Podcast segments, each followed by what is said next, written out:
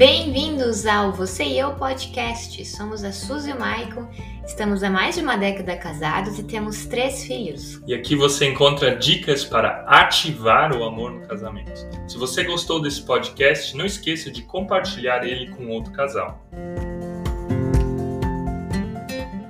Sete segredos para um casamento feliz. Bom dia, gente! Nessa semana e há duas semanas atrás, nós estamos falando aqui no nosso devocional de casal sobre segredos para se ter um casamento feliz. E hum, a gente já viu quatro, quatro deles. Hoje a gente vai ver o quinto desses segredos, que está relacionado à solução de conflitos. E eu não sei como é que é com você em relação a conflitos, mas existem tipos de conflitos, tipos de brigas que muitas vezes são fáceis de serem resolvidos e outros tipos de brigas e outros tipos de conflitos que são difíceis de serem resolvidos. O que, que eu quero dizer aqui?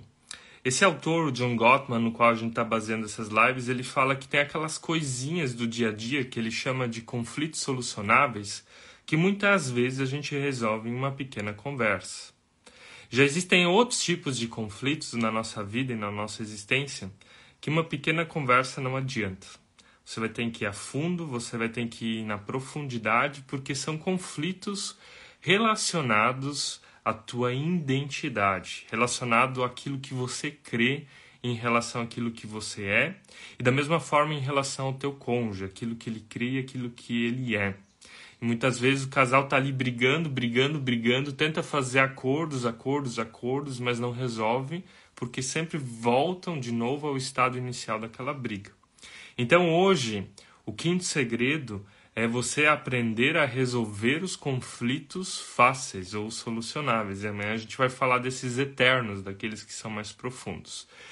Gente, muito legal que vocês estão aí. Meu bom dia, a Evelyn falando bom dia, a Thaís falando bom dia. Para você que está aí, para você que vai entrar, eu quero te pedir, aperta umas 10 vezes, pelo menos, no like, no coração aqui embaixo, se você ainda não apertou. Assim você me ajuda, assim você nos ajuda a fazer com que essa live, a fazer com que essa palavra, ela chegue até mais pessoas. Resolver conflitos. A própria palavra de Deus ela nos aconselha a fazer isso. Olha só uma passagem lá de Provérbios, até que Jesus, Jesus até retoma lá no Novo Testamento. Provérbios 25, 9 até 10 diz assim: Procure resolver sua causa diretamente com seu próximo e não revele o segredo de outra pessoa. Caso contrário, quem o ouvir poderá recriminá-lo, e você jamais perderá sua má reputação. Olha só o que, que Provérbios, o que, que Salomão está dizendo aqui. Ele está dizendo: olha, se você tem um conflito com alguém, e aqui não se está falando de casamento, mas está se falando de sociedade, resolva direto com essa pessoa antes que vocês vão até o juiz. Porque indo lá no juiz vai ser muito mais demorado, muito, vai ter um processo muito mais longo, vai ser tudo muito mais dolorido. Esse conselho de Salomão é o mesmo conselho que Jesus dá lá no Novo Testamento. Se o teu irmão te ofende, vá resolver diretamente com ele. E se teu irmão que foi ofendido ele não aceitar, vá procurar mais uma testemunha e converse com ele. E se ele não aceitar então a ajuda dessa testemunha, vá então no hall de pessoas e lá também se diz ou se pensa exatamente como se fosse um juiz, a multidão é que julga. Só que você levar um conflito adiante para uma instância maior não facilita aquilo que está acontecendo de ti, dentro de ti. Na verdade, prejudica. A dor é muito maior, o processo é muito maior. Se alguém de vocês já teve que ter o juiz para resolver algum conflito, seja conjugal, espero que não, mas algum tipo de outro conflito, você sabe que é um processo doloroso e que não é uma coisa fácil de ser vivida. E aqui então, para você ter uma noção, o conselho de, de Salomão é esse: resolva diretamente com o teu próximo. E o John Gottman, então, quando ele fala desse quinto segredo de resolver os conflitos solucionáveis, ele está falando disso. Aquilo que é fácil de ser resolvido, resolva rápido. Quanto mais rápido você resolve, menos tempo você perde com aquilo que é desnecessário. Quanto mais tempo você fica carregando algum conflito dentro de ti, mais doente você vai ficando. E isso é verdade. Se você está dia e noite pensando em algum problema, se você está dia e noite pensando em alguma dor, o que, que acontece contigo? Você está liberando cortisol, você está liberando um monte de hormônios em excesso que não fazem bem às tuas emoções e ao teu corpo. E você vai adoecendo. Existem pessoas que, às vezes, elas carregam conflitos interiores consigo, elas não conseguem morrer por causa desses conflitos. Provavelmente você também já conhece alguma história de algum idoso, de alguma idosa, quando então resolveram o que estava dentro deles, pronunciaram perdão sobre a vida de alguém, essas pessoas conseguiram finalmente morrer. Ou seja, o conflito ele trava a nossa vida. E ele trava a nossa vida até ao ponto de não podermos ir para a eternidade. Você percebe a força disso? O conflito ele nos adoece, o conflito faz com que as coisas que deveriam acontecer no nosso casamento não aconteçam. Então, como é que a gente entende isso? Como é que a gente resolve esses conflitos solucionáveis? Quero de novo lembrar aqui: existem dois tipos de conflitos. Amanhã a gente vai falar dos eternos, daqueles mais difíceis. Eu vou usar uma mesma história de casal para você entender que um conflito ele pode ser solucionável ou um conflito ele pode ser eterno. Um determinado casal brigava muito, mas muito porque eles chegavam atrasados nos eventos deles. Um exemplo é eles iam para a igreja, chegavam sempre uns 15 minutos atrasados. Então, esse conflito desse casal, ele pode ter duas instâncias. Ele pode ser uma coisa simples de ser resolvida. E aqui eles têm que se perguntar por que que nós chegamos atrasados. E esse casal então chega na conclusão de que eles chegam atrasados, sabe por quê? Porque o marido fica tempo demais no banho e a esposa não tem tempo suficiente para se maquiar. Como você sabe, se você é mulher me acompanha, a mulher precisa muito mais tempo para se maquiar do que um homem.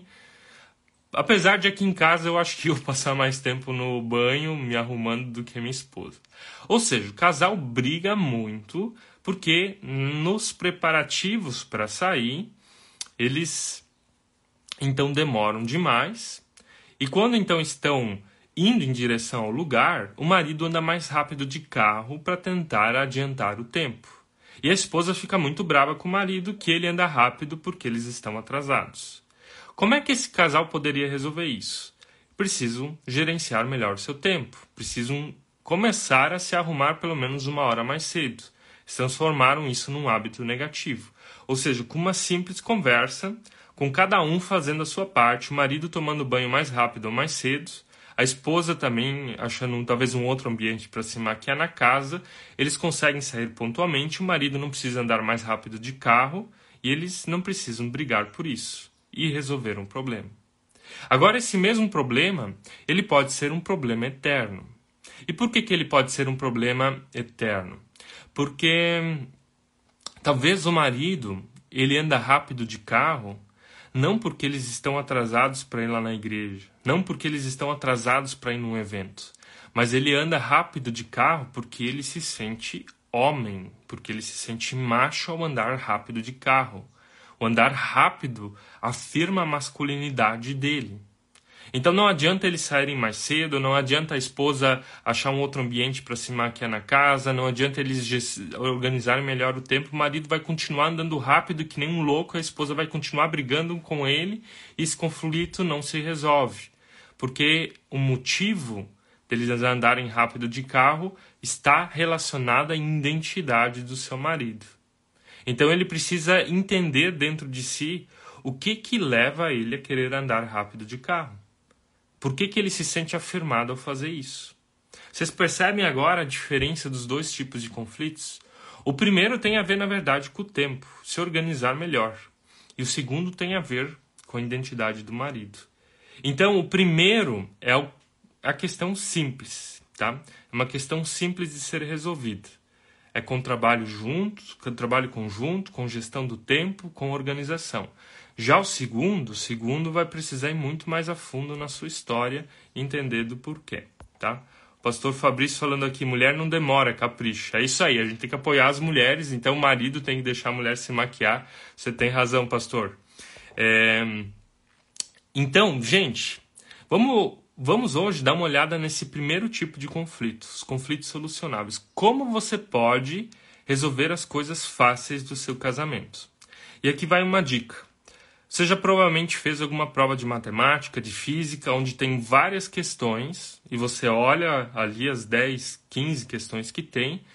E a dica da professora ou do professor sempre é: resolva primeiro aquilo que você consegue resolver. E depois vá resolver aquilo que é difícil de ser resolvido. E nesse sentido, gente, os nossos problemas conjugais, os nossos conflitos conjugais, precisam sempre começar pelo que é mais fácil de ser resolvido para ir até o mais difícil. Por quê? Porque quando nós resolvemos aquilo que é mais fácil, nos dá um sentimento de vitória, nos enche de autoestima. Dá para o casal aquele sentimento de que nós conseguimos fazer algo juntos. Nós somos um time, nós somos um par, nós conseguimos resolver os nossos problemas. E quando você consegue resolver algo fácil, você vai partindo então para um nível mais hard. Você vai resolvendo aquilo que é um pouquinho mais difícil até chegar então naqueles conflitos da nossa identidade, aqueles conflitos que são eternos. Não é à toa que o versículo que nós lemos aqui no começo de Provérbios diz assim: ó, procure resolver sua causa diretamente com o seu próximo e não revele o segredo a outra pessoa. Ele está querendo dizer que ó, faça rápido, resolva rápido, resolva o que dá para resolver. Então, Resolva aquilo que está ao teu alcance resolver hoje. Quero te convidar a pensar agora sobre a tua vida. Pensa um pouco sobre o teu casamento. Quais conflitos você está passando? Você talvez pode listar eles mentalmente, mas diga para ti mesmo o que, que eu posso resolver hoje. O que, que cabe nas minhas mãos de resolver hoje e resolver agora e você tem o poder e a capacidade de ir lá e fazer isso. Repete aí comigo. Eu vou resolver os meus conflitos fáceis hoje, de novo. Eu vou resolver os meus conflitos fáceis hoje, tá? Então segue aí alguns conselhos, tá? Alguns princípios para você resolver os conflitos que são fáceis de serem resolvidos no teu casamento hoje. E o primeiro ponto é na abordagem do problema. Se você tem algum conflito com o teu cônjuge, a forma como você vai chegar e falar para ele sobre isso tem muito a ver. Até tem estatísticas e dados que dizem que 90% das brigas de casais não estão relacionadas ao assunto, mas à forma como eles falam. O que, que é a forma? É a grosseria ou a simpatia, é a crítica ou o elogio, né? É a palavra branda ou ataque, é a calmaria ou a raiva. Se você chega até o teu cônjuge criticando, amargurado, amargurado, falando com raiva, num tom de voz errado, no momento errado, você acha que dá para resolver? Não dá.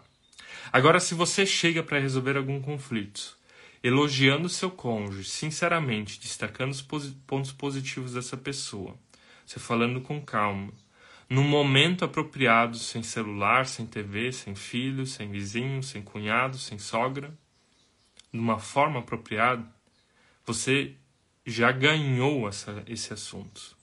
Tá meio caminho está andado. A forma de se falar tem um poder incrível. Então cuide muito bem o momento, a forma, as palavras, as emoções que estão por detrás de você na hora de falar. A abordagem ela é fundamental.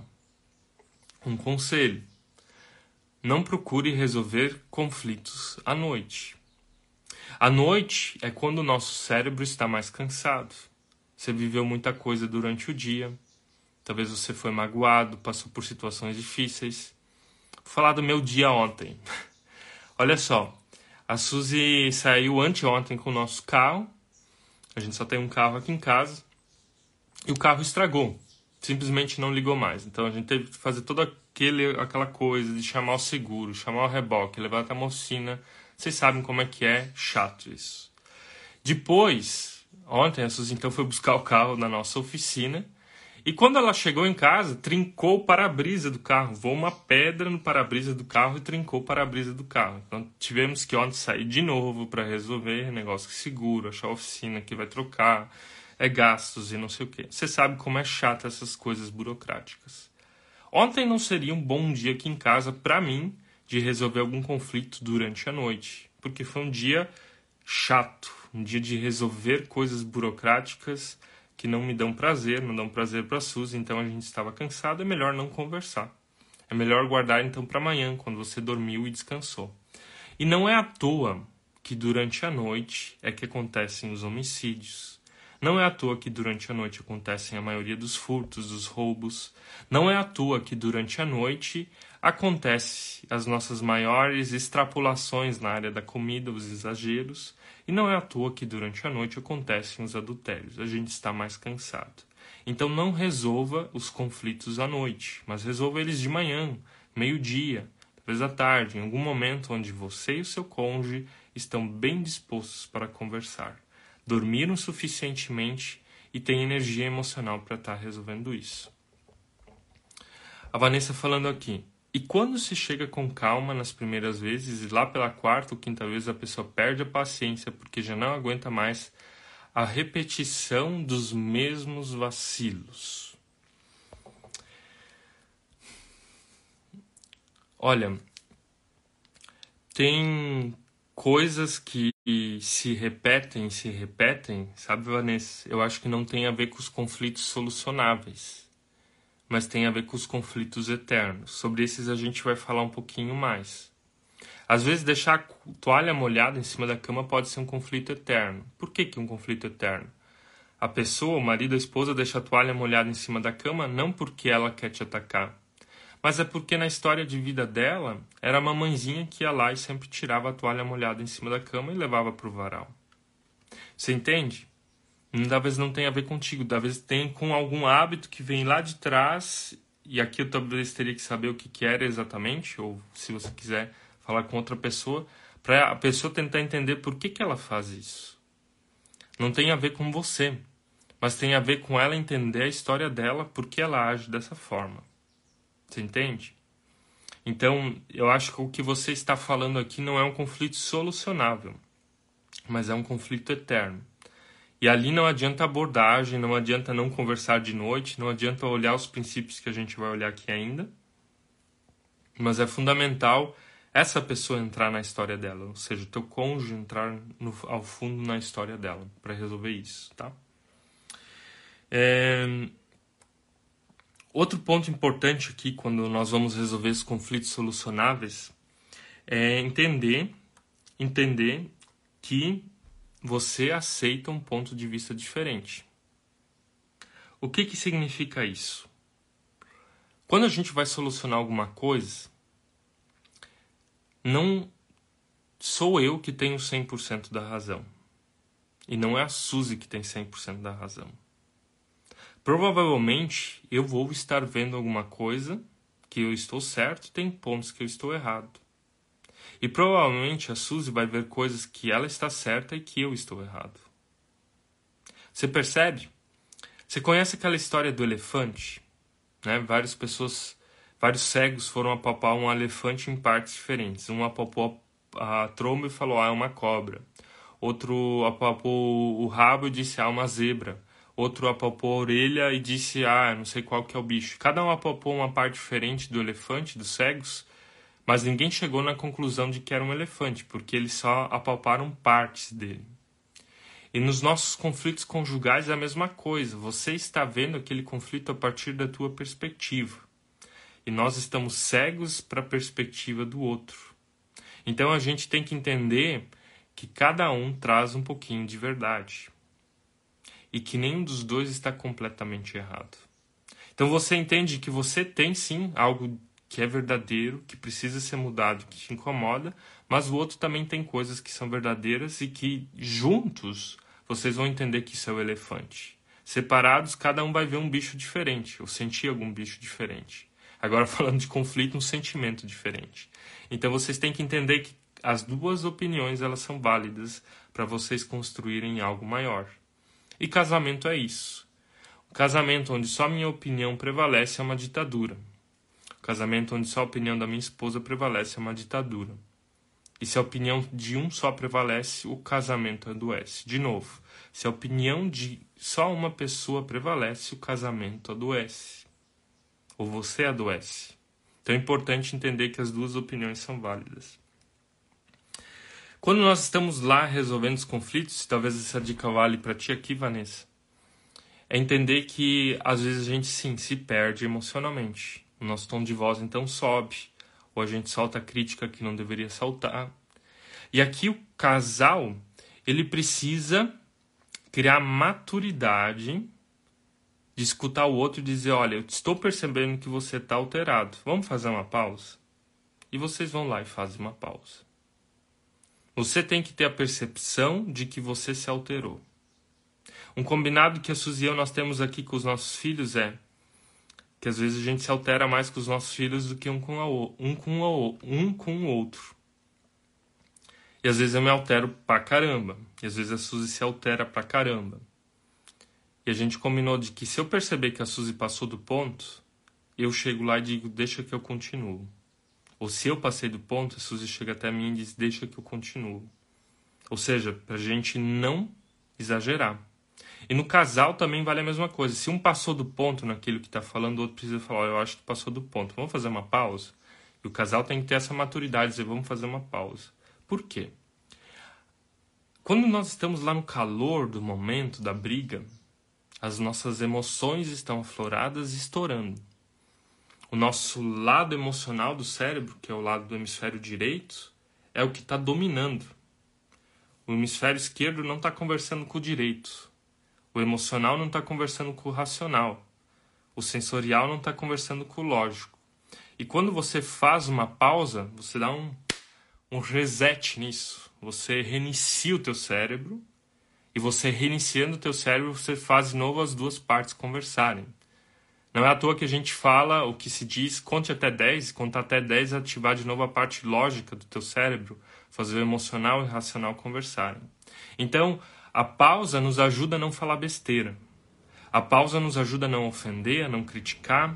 A pausa nos ajuda a não falar aquilo que a gente vai se arrepender depois porque no calor do momento, nosso cérebro está sendo dominado pelo hemisfério direito responsável pelas emoções e as reações.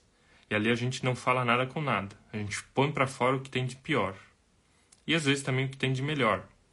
Mas numa briga a gente põe para fora o que tem de pior. Então, tenha você, tenham vocês, criem vocês essa maturidade de dizer nós vamos fazer uma pausa nós vamos fazer uma pausa para fazer o nosso cérebro dialogar e olhar isso aqui a partir de um ponto de vista racional, tá? Entender isso a partir de um ponto de vista lógico. Porque só as emoções elas vão fazer com que a gente brigue mais e mais e vá se afundando e fuja do tema e puxe outros temas e puxe o passado e daí aquilo que era uma coisa fácil de ser resolvida, ela pode se tornar uma coisa difícil de ser resolvida. Faz sentido para ti? Faz sentido para você? Escreve sim. Faz sentido? Sim, amém. Eu quero isso. Eu quero aprender a fazer pausas durante os conflitos. Eu digo isso porque eu também preciso aprender sempre de novo, tá? Outra coisa fundamental é quando a gente quer resolver conflitos solucionáveis, é aprender a assumir compromissos. Você tem que aprender a assumir um compromisso de mudança. E o seu cônjuge também precisa aprender a assumir um compromisso de mudança. O que, é compromissos? É cada um dizer eu vou assumir alguma mudança, fazer a sua parte. Vamos lembrar de novo do exemplo ali do casal, onde o marido andava muito rápido de carro, porque ou eles saíam muito tarde de casa, porque ficavam muito tempo no banheiro se arrumando para ir para o encontro, para a igreja, seja lá o que for. O que, que seria um compromisso plausível onde cada um poderia assumir? É o marido falar: olha, então tá, eu vou meia hora mais cedo me preparar para me arrumar, tomar um banho, para que você também tenha o teu tempo necessário de maquiagem para que a gente saia pontualmente. Isso o marido pode dizer. E a esposa poderia dizer: eu vou tentar fazer a minha maquiagem ser mais eficaz vou tentar diminuir o tempo de maquiagem. Ou seja, o marido assume o compromisso de ir mais cedo para o banho, a esposa assume o compromisso de, em vez de ficar 30 minutos se arrumando, 25, 20. Você entende? Cada um assume a sua parte e assim o problema é resolvido. Um casal precisa ter esses compromissos. Por exemplo, nós temos filhos pequenos aqui em casa. chegou um momento onde a gente faz um negócio chamado milagre da manhã, né? Onde a gente acorda mais cedo, tenta acordar mais cedo antes dos filhos. Era ainda quando nós morávamos na Alemanha. Então nasceu o nosso terceiro, o segundo filho na época. E para Suzy então ficou mais difícil fazer isso, porque eu amamentava, acordava durante a noite e era uma coisa que só dependia dela, a amamentação. Mas a Suzy falou: Eu também preciso desse milagre da manhã, acordar mais cedo, fazer algo por mim, cuidar de mim, cuidar da minha saúde. Então a gente decidiu intercalar. Na época era só eu que acordava. E me fazia muito bem, me faz bem poder fazer isso. Mas a Suzy, então, ela disse: Eu também preciso. O que, que eu tive que fazer? Eu tive que ceder. A gente falou: Então tá, três dias faço eu, três dias faz você. E o último dia a gente dorme até mais tarde, que era domingo. Então a gente intercalava. Um dia a Suzy podia acordar mais cedo e eu ficava então em casa, ela podia sair, fazer o exercício dela, fazer o que precisava fazer. E se os meninos acordassem, eu estava responsável por eles. E outro dia a Suzy fazia isso. Ou seja, cada um assumiu uma parte.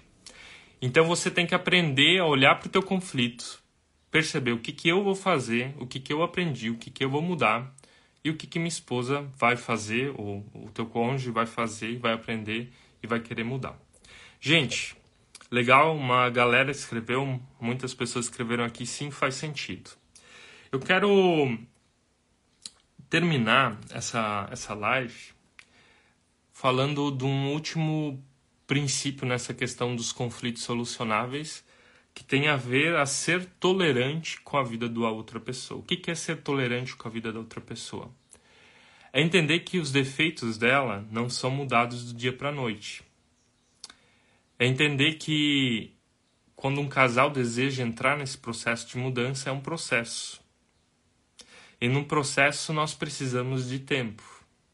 E no processo vão ter recaídas. E num processo vai ter sempre de novo recomeçar. Você também tem áreas na tua vida que não são perfeitas.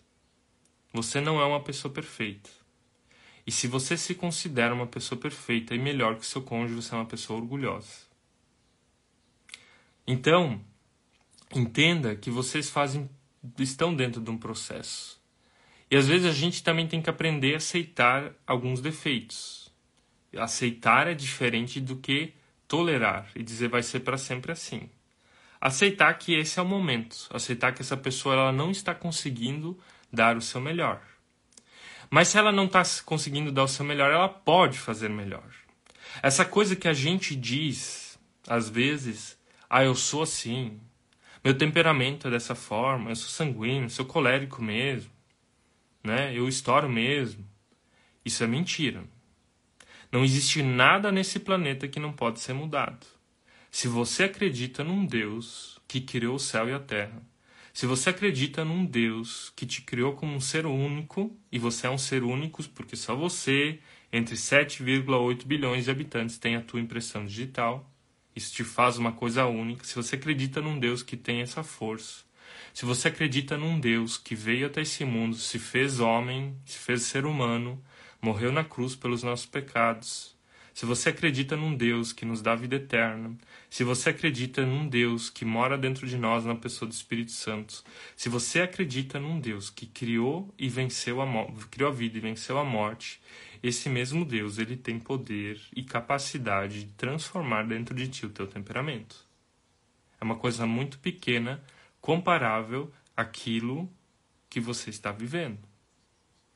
E os nossos temperamentos, as nossas características emocionais, aquilo que a gente tem dentro de nós, nós aprendemos a ser assim.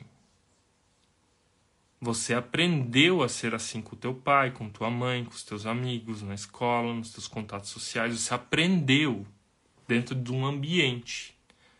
E o teu cérebro se acostumou a ser assim. E tudo isso a gente pode também reprogramar por fé, mas também por ciência. Então não existe essa coisa de que alguém é assim e nunca vai mudar. Se uma pessoa deseja mudar, ela pode mudar. É fácil? Não é fácil, mas é possível. Basta você ter força de vontade, de você trabalhar a tua história e de você conseguir vencer isso dentro de ti. Mas mais disso a gente vai falar amanhã, porque o nosso tempo de hoje já estourou, já passou mais de meia hora.